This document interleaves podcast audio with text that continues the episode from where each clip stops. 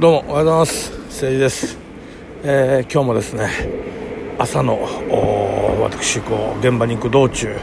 道のりをですね利用して、えー収録トーク一本上げていきたいと思います。よろしくお願いします。えーそうですね。ここ最近ずっとねあの現場での所長とのトラブルについてずっと放送してるんですけどえーっとまあ進展ありません。多分ねあのこういうのってなかなかね、えーっと和解しないっていうかあのまあもちろん向こうさんはあの言ったら元請けさんなんで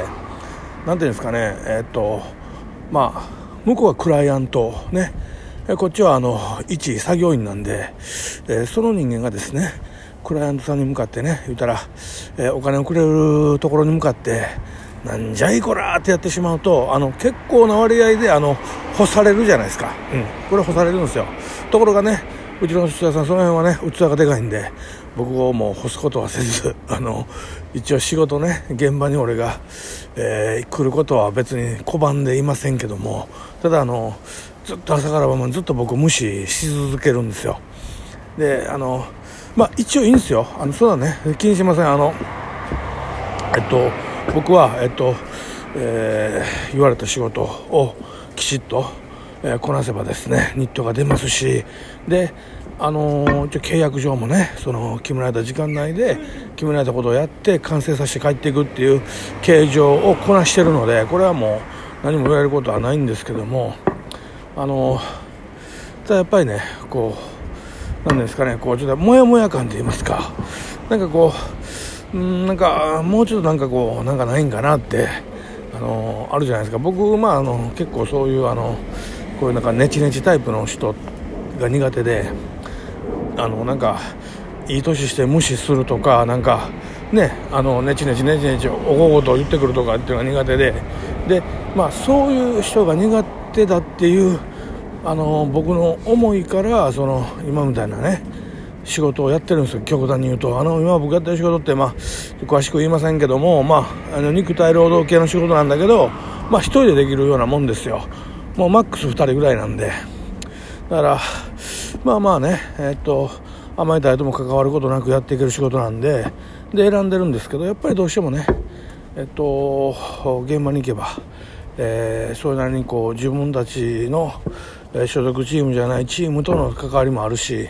まあ、自分たちを雇ってもらってるねいわゆるボス的な人との関わりもあるから、えーこの辺がね、まあ、なかなかね僕なんか結構難しいっていうかそう簡単にはね、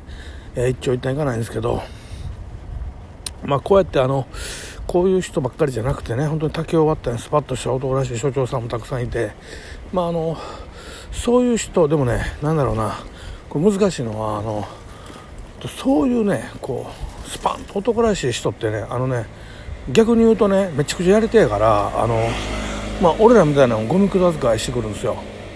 言ってる意味分かりますか？難しいね。難しいこと言っちゃったな。あのなんていうのかな。あのえーっとねうん。まあ工務店だけしか知りませんけど僕。あのこう建築業界しか知らんけど例えばとあるゼネコンで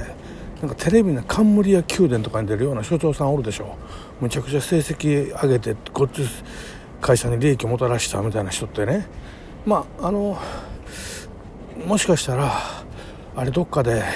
下から刺されるでっていう人ばっかりなんですよ。言ってる意味分かりますかね。あの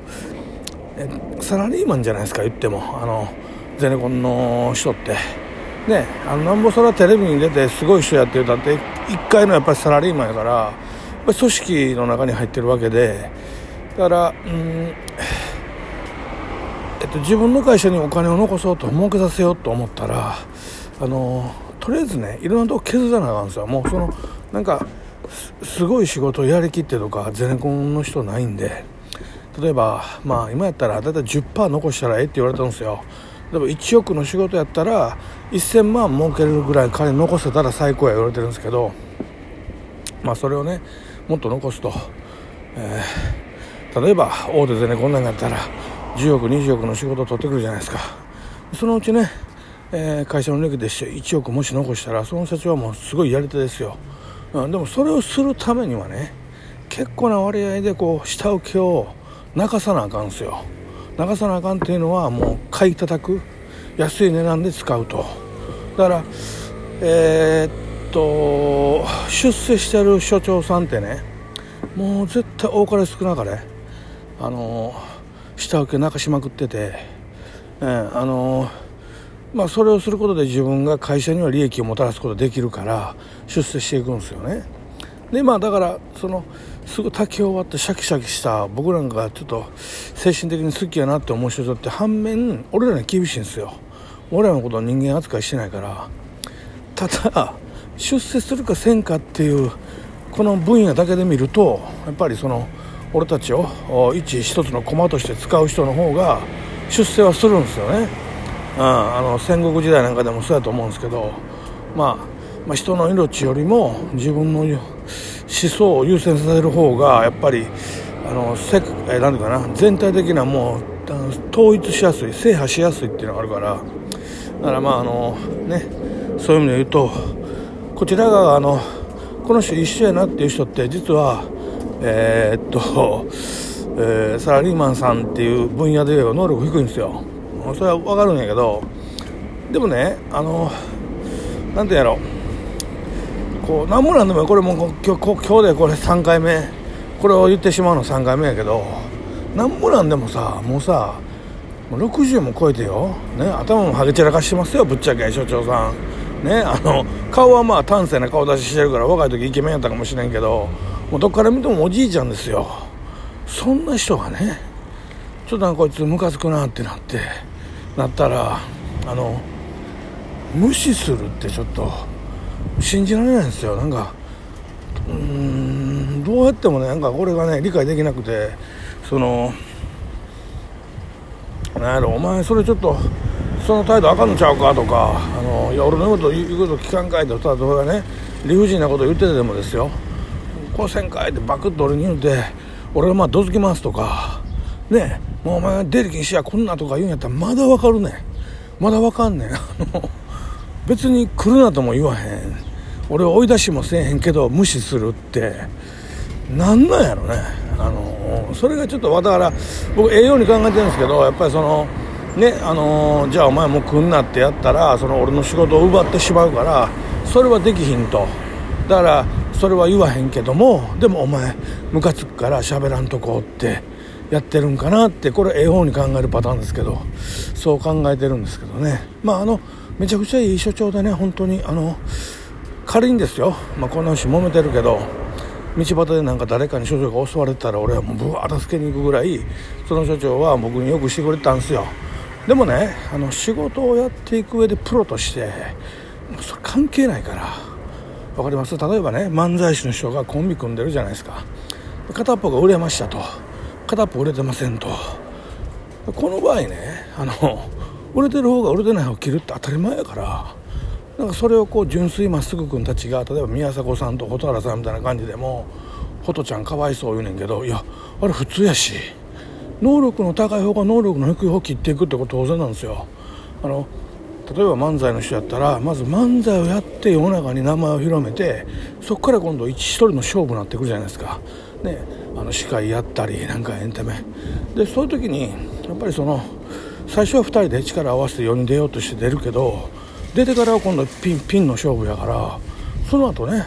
1人がちょっと能力低くてあんまり売れてなかったら悪いけども切っていくでってこれプロの世界で当然の話で。ああそんなあの仲良し講師でやっていかれへんからあのあの仕事って、うん、だからそのめちゃくちゃいい所長ではあるけれどもねこっちかってそら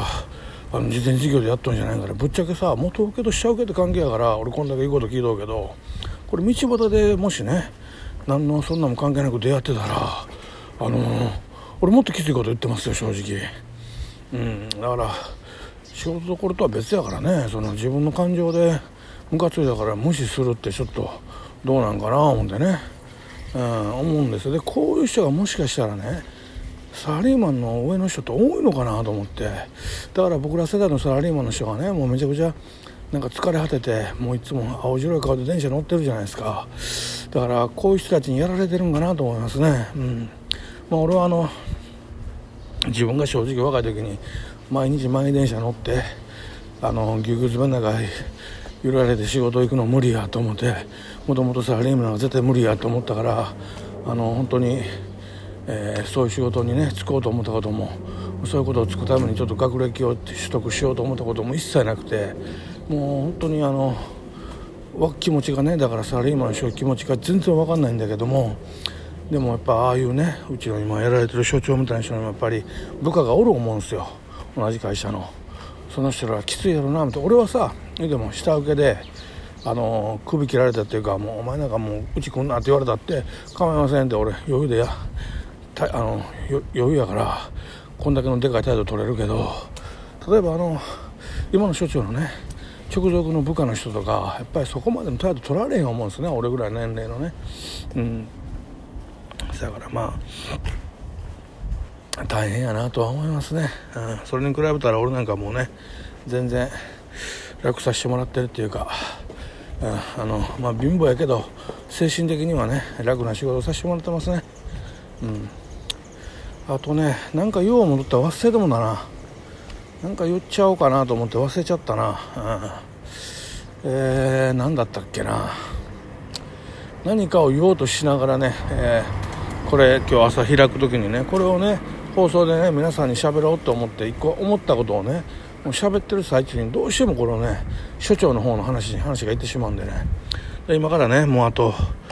20メーターぐらい行った現場ですよ。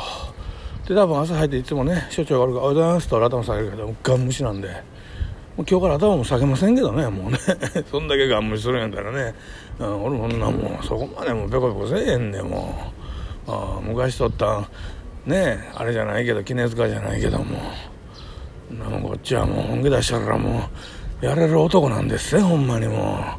う。我慢してますけどね。ということでね皆さん今日も俺のわけのわからんやからトーク聞いてくれてありがとうね。ではまた次回。